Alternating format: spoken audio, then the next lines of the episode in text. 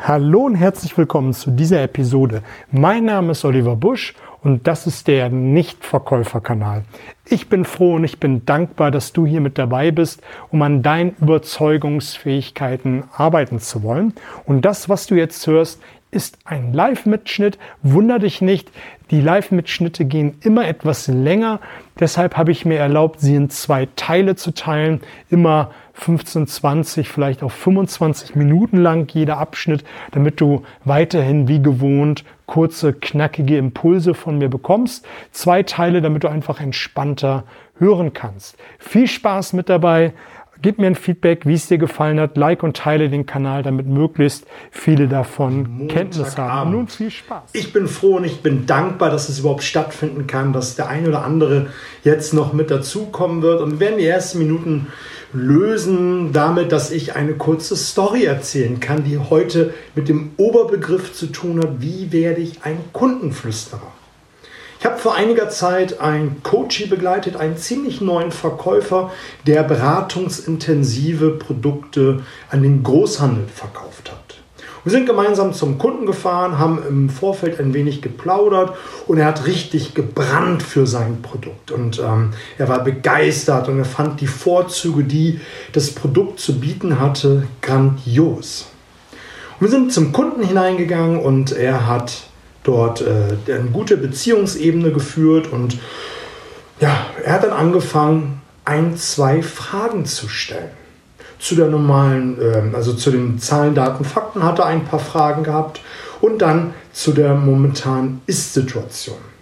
Und dann hat er gefragt, was dem Kunden denn wichtig ist, wenn sie zusammenarbeiten. Aus meiner Wahrnehmung eine hervorragende Frage. Und der Kunde hat zwei, drei Dinge gesagt, die ihm besonders wichtig sind. Und der Verkäufer saß da und ganz eifrig und man hat schon gesehen, wie er mit den Fingern in die Tischplatte hineingekratzt hat, um zu präsentieren. Und der Kunde war mit seinen zwei, drei Aufzählungen äh, fertig und dann hat der Verkäufer richtig Gas gegeben. Er hat angefangen zu präsentieren, er hat die Produktvorteile alle aufgezählt und er war so richtig gut bei der Sache. Und was hat der Kunde gemacht? Er hat sich nach und nach zurückgenommen und sich immer weiter von, von dem Kunden, also von dem Verkäufer und dem Produkt distanziert, weil er einfach das Gefühl hatte, so habe ich es interpretiert, da ist jemand, der hört mir nicht zu, der nimmt mich nicht völlig wahr. Und das, was der da vorne erzählt, das interessiert mich überhaupt gar nicht. Und je mehr der Kunde sich zurückgenommen hat, und das hat der Verkäufer in dem Moment gespürt, desto mehr Gas hat er gegeben, desto mehr hat er noch einen draufgelegt und das hat er mir noch mehr mit Begeisterung erzählt. Und was ist am Ende passiert? Der Kunde hat nicht gekauft. Wir saßen in einem Auto und sind äh, losgefahren und der Verkäufer war völlig frustriert und hat mir sein Leid, getan, äh, Leid äh, kundgetan und auch seine, ja, sein Unverständnis darüber, dass er trotz dieser Begeisterung, die er an den Tag gelegt hat, dass der Kunde nicht gekauft hat. Und ich habe mir das eine Zeit lang angehört und ich habe ihnen ein paar Tipps gegeben, die möchte ich dir auch heute geben. Nämlich, du wirst am Ende ein Kundenflüsterer sein. Du wirst wirklich verstehen, was dein Kunde braucht, um voll und ganz überzeugt zu sein. Du lernst quasi deine Kunden zu lesen, wirklich einen neuen Blickwinkel auf ihn zu bekommen und auch wirklich zu wissen, wer ist das. Und du argumentierst später einfach auch nicht drauf los und ähm, aus deiner Wahrnehmung heraus und verstehst tatsächlich die Denkmuster deines Kunden und wirst dann dementsprechend argumentieren, fragen und auch präsentieren können. Und in den nächsten Minuten werden wir so richtig viel Spaß miteinander haben. Und wenn du das Gelernte direkt umsetzt, wirst du deutlich erfolgreicher sein, du wirst mehr Umsätze machen und du wirst das erreichen, was du dir vorstellst. Und das Ganze ist praxisfundiert. Seit über 20 Jahren mache ich nichts anderes, als mich mit dem Thema Verkauf zu beschäftigen. Es ist eine Art Blaupause, die du auf dein Gespräch ansetzen kannst und dann dementsprechend Erfolg haben wirst. Und wenn du dich hier als Community mit engagierst, dann werden wir zusammenwachsen und eine Art Nicht-Verkäufer-Familie zusammenwachsen. Was hätte der Verkäufer in der Story, die ich eben gerade erzählt habe, besser machen können? Du kannst es mir mal als Direktmessage oder hier unten mit reinschreiben. Würde mich mal interessieren. Der Verkäufer hat bis zu einem gewissen Grad alles richtig gemacht. Er hat eine gute Beziehungsebene gehabt. Er hat äh, sich gut vorbereitet. Er hat Fragen zur Ist-Situation gestellt. Und dann hat er einen entscheidenden Fehler gemacht. Er hat zwar eine richtige Frage gestellt und die lautete, was ist Ihnen wichtig, wenn wir zusammenarbeiten? In abgewandelter Form kann man sagen oder fragen, was ist Ihnen wichtig, wenn Sie mein Produkt kaufen? Und dein, mein Produkt ersetzte dann mit deinem Produkt entweder ein Haus, eine Finanzdienstleistung oder vielleicht einfach ein schönes äh, Jackett. Das war eine sehr, sehr gute Frage und diese Frage das sehe ich häufig draußen, stellen die meisten Verkäufer. Das haben sie irgendwann mal in der Verkäuferschule gelernt, den Kunden zu fragen, was ist ihnen wichtig, wenn sie einen Drucker kaufen. Und dann machen die meisten Verkäufer einen Fehler, nämlich auch den, den der äh, Vertriebler in diesem Moment gemacht hat. Er hat sich angehört, was der Kunde sagt. Der Kunde hat zwei, drei Dinge genannt, die ihm spontan einfallen. Es gibt Kunden, die nennen nur eine Sache und es gibt Kunden, die nennen vielleicht fünf oder mehr Dinge. Aber seien wir doch mal ehrlich, sagt das wirklich etwas aus über das, was der Kunde wirklich will? Weißt du wirklich, was der Kunde will? Oder kann es sein, dass noch viel mehr drin steckt, was ihm wichtig ist? Bei Alltagsdingen sind es vielleicht zwei, drei, fünf Dinge. Aber bei größeren An Anschaffungen, wo der eine oder andere sich vielleicht strecken muss, für den einen sind 1000 Euro sehr viel Geld und für den anderen sind es Peanuts. Darum geht es nicht. Es geht darum, bei Alltagsdingen wie Wurst, Milch, ähm, braucht man nicht im Verkauf fragen, was ist ihnen wichtig.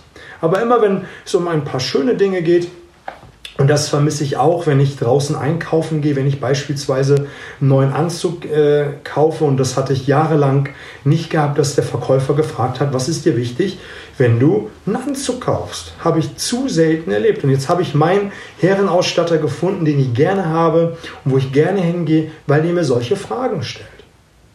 Und die zweite Frage, die du stellen solltest, wenn du gefragt hast, was ist Ihnen wichtig, wenn wir zusammenarbeiten, was ist Ihnen wichtig, wenn Sie eine Immobilie bei mir kaufen, was ist Ihnen wichtig, wenn Sie bei mir eine Aktie zeichnen, du fragst weiter. Du fragst so etwas wie, was ist Ihnen sonst noch wichtig? Und außerdem, du bohrst nach und du gräbst nach und fragst und fragst, um wirklich ein Bild davon zu bekommen.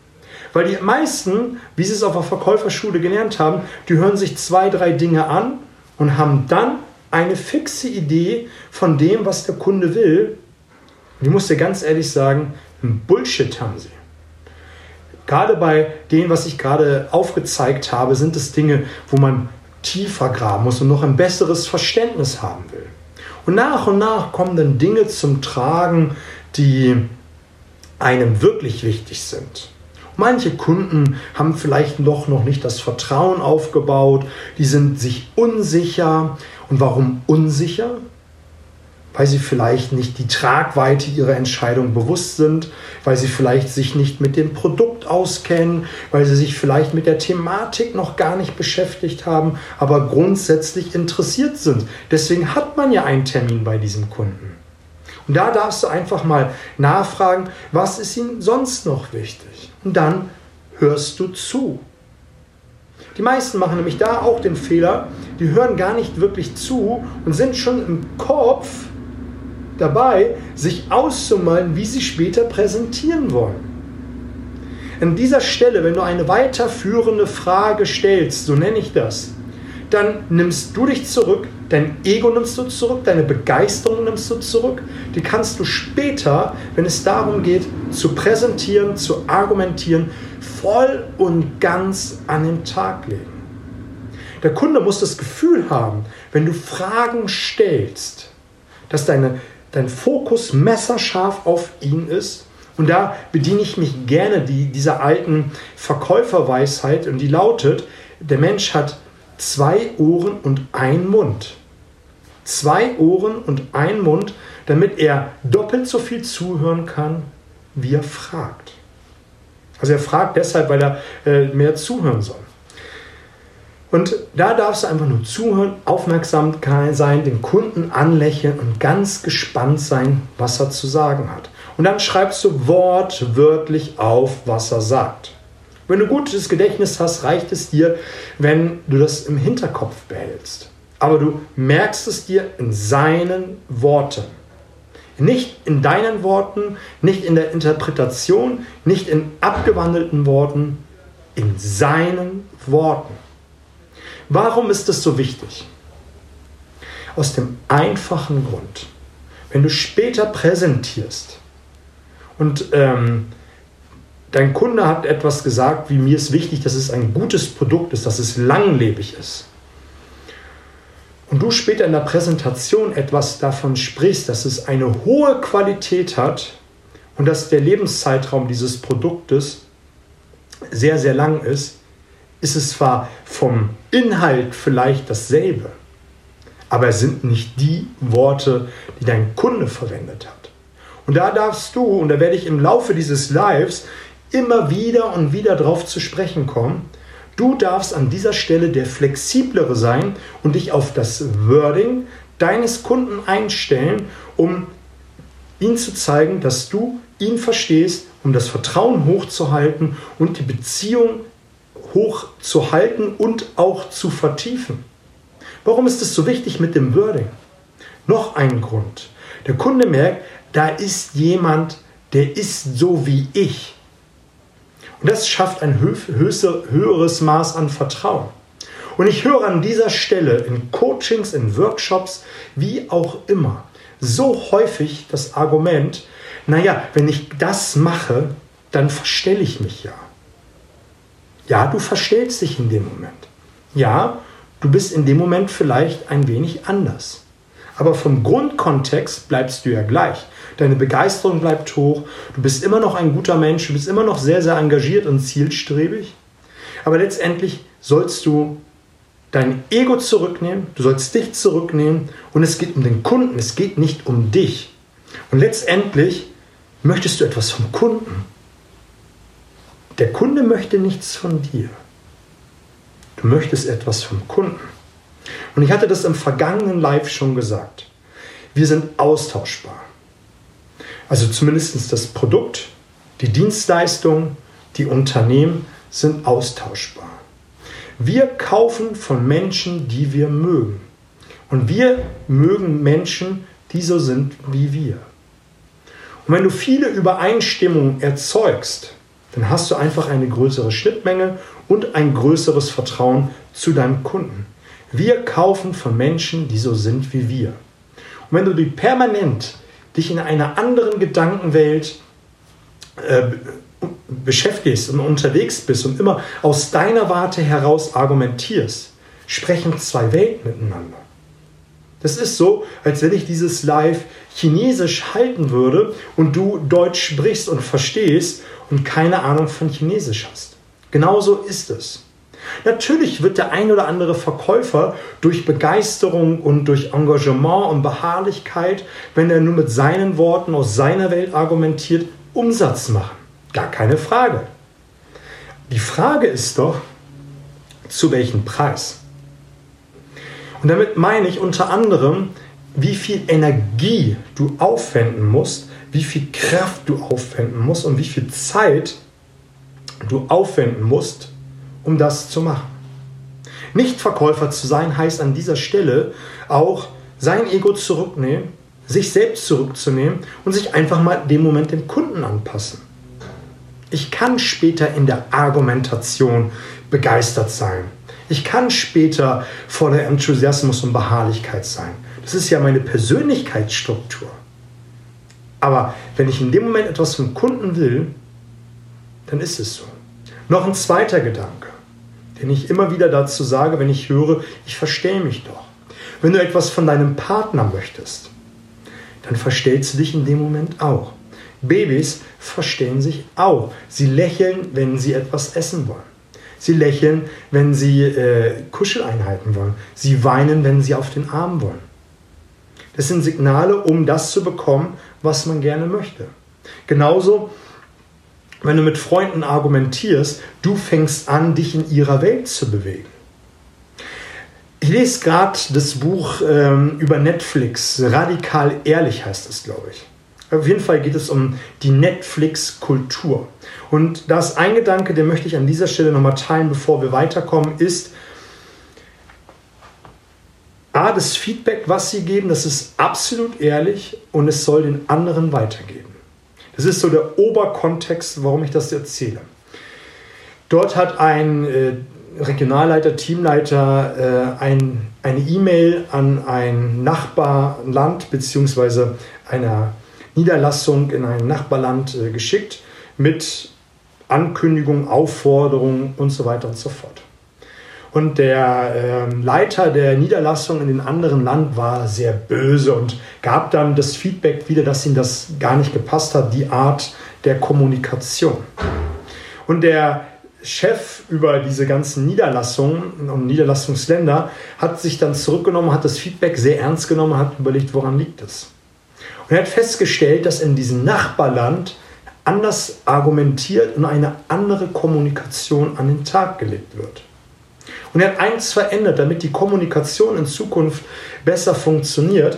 Er hat sich Gedanken gemacht, wie wird in dem Land kommuniziert, wo ich jetzt die E-Mail hinschicke und hat dann dementsprechend aufgrund der Kommunikation, wie sie in dem Land vorherrscht, die E-Mail verfasst.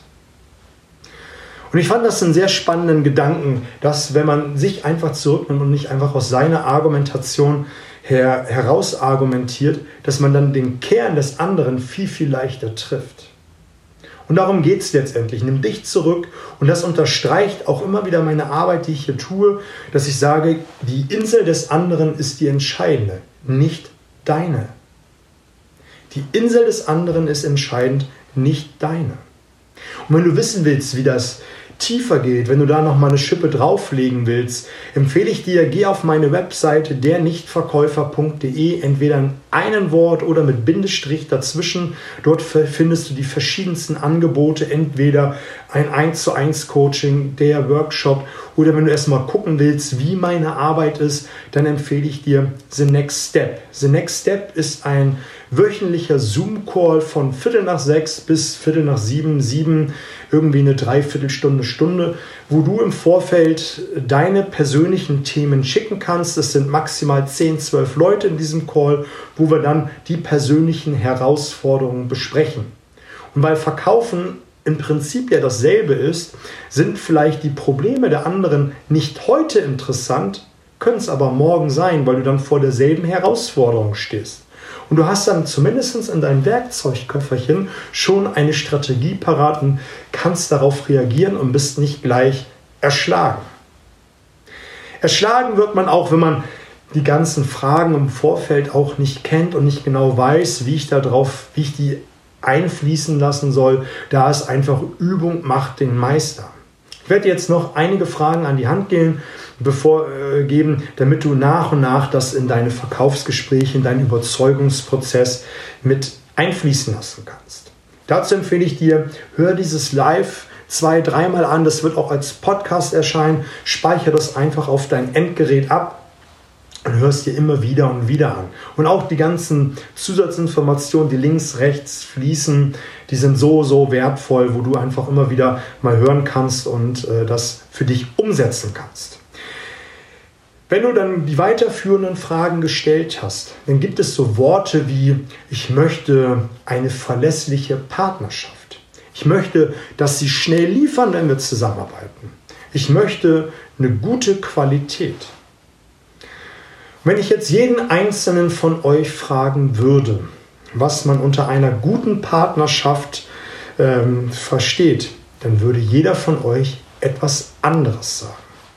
Wenn ich fragen würde, wie, was ist eine schnelle Lieferung, was ist eine schnelle Qualität, wäre es genau dasselbe. Jeder würde etwas anderes sagen. Jeder würde irgendeine andere Meinung dazu haben. Wir sind, als wir geboren worden sind, zu einem unterschiedlichen Tag, zu einer unterschiedlichen Uhrzeit, einem unterschiedlichen Ort mit unterschiedlichen Eltern geboren. Und wir haben Prägung, Erfahrung, ähm, unser Leben hat ganz anders stattgefunden und wir verbinden mit diesen Wörtern total unterschiedliche Dinge. Und weil das so ist, versteht auch jeder etwas anderes unter diesen, ich sage sie immer, nicht greifbaren Worten etwas anderes. Und das sind all jene Worte, gerade äh, wo es im Business darauf ankommt oder im Verkaufsgespräch, ähm, wo du nachfragen solltest und musst. Schau, wenn du später in der Argumentation bist und voller Stolz erzählst, eine schnelle Lieferung ist bei uns fünf Tage und du bist das mit, äh, bist völlig stolz und voller Begeisterung und dein Kunde sitzt da und verschränkt die Arme und sagt, ist es ihr Ernst? Fünf Tage? Also wenn ich eine Bestellung spät aufgebe bei meinen jetzigen Lieferanten, dann sind es vielleicht zwei. Aber wir sind gewohnt von heute auf morgen. Dass du dich damit dann ins Ausgeschossen hast, ist völlig klar. Wenn du diese Stärke nicht hast, dann darfst du sie auch nicht erwähnen. Sprich dann von deinen Stärken.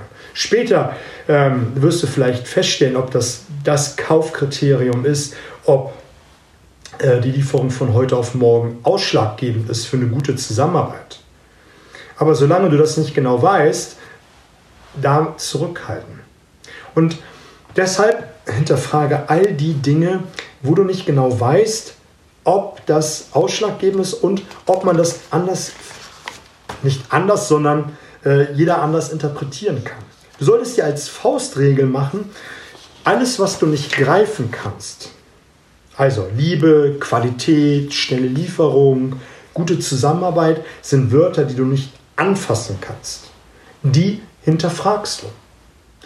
Sachen wie Stuhl, Auto, Haus sind Dinge, die kannst du anfassen, die sind greifbar. Jetzt muss ich nicht dieses Riesenfass aufmachen und sagen, naja, also ein Auto sind schon verschiedene draußen, ja. Aber einigen wir uns in diesem Kontext darauf, Auto, Blech, Umzug, Karosse, vier Räder, Motor, Ende.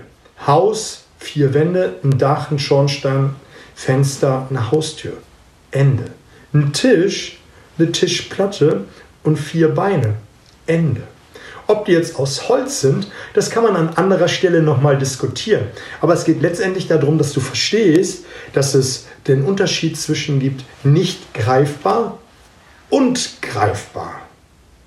Und all jene Worte, die du nicht greifen kannst, hinterfragst du ab sofort. Und du wirst erstaunt sein, was du in der Vergangenheit an Fehlern gemacht hast, weil du aus deiner Wahrnehmung heraus argumentiert hast was du in der Vergangenheit verkehrt gemacht hast, weil du in deiner Wahrnehmung unterwegs gewesen bist. Also hinterfrag all jene Dinge, die du nicht genau weißt. Und dann stellst du deinem Kunden in Richtung kurz vor der Präsentation folgende Frage. Und da stellst du eine Frage, die lautet, woran erkennen Sie, dass das Produkt das Richtige für Sie ist? Woran erkennen Sie, dass das Produkt das Richtige für Sie ist? Naja, da wird der Kunde so etwas sagen wie, naja, wenn ich sehe, weiß ich sofort. Dann weiß ich es einfach. Oder er wird so etwas sagen, naja, also ich muss schon eine Referenz haben. Also ich muss schon sehen, dass es woanders gut funktioniert. Oder er wird sagen, also ich brauche einfach ein, zwei Wochen, um darüber nachzudenken, ähm, wie es funktioniert und ob es funktioniert. Dazu muss ich mir erstmal Gedanken. Und dann gibt es jenen, der wird sich nicht richtig festlegen können. Der wird sagen, naja, also ich weiß noch nicht. Also genau kann ich das sagen, nicht sagen. Das sind jene Kunden, die sich nie richtig entscheiden können. Dann stellst du eine weiterführende Frage und die lautet, wie oft, und jetzt setze das ein, was du gerade gehört hast, wenn jemand sagt, ich muss Referenzen sehen und er das nicht benannt hat, fragst du, wie oft müssen sie sehen, dass es woanders funktioniert hat. Oder wenn er gesagt hat, ich muss mit mehreren sprechen, dann fragst du, mit wie vielen Leuten müssen sie sprechen, bis sie überzeugt sind. Wenn jemand sagt, ich brauche eine gewisse Zeit, um darüber nachzudenken, fragst du, wie lange brauchen sie für so eine Entscheidung in dieser Größenordnung. Dann wird der eine sagen, drei Tage, der nächste wird sagen, fünf Tage oder die Antwort, die dann gerade kommt. Der nächste wird so etwas sagen wie, naja, also ich weiß nie genau richtig. Wie man den knacken kann, das kann man mal an anderer Stelle ähm, besprechen. Entweder hast du in dem Moment Glück oder du musst viel Arbeit leisten. Aber die interessanten, das sind die drei und die kommen am häufigsten vor. Nämlich die, die einfach ein paar Beispiele brauchen, die ein paar Tage brauchen oder die sofort eine Entscheidung treffen können oder auch nicht.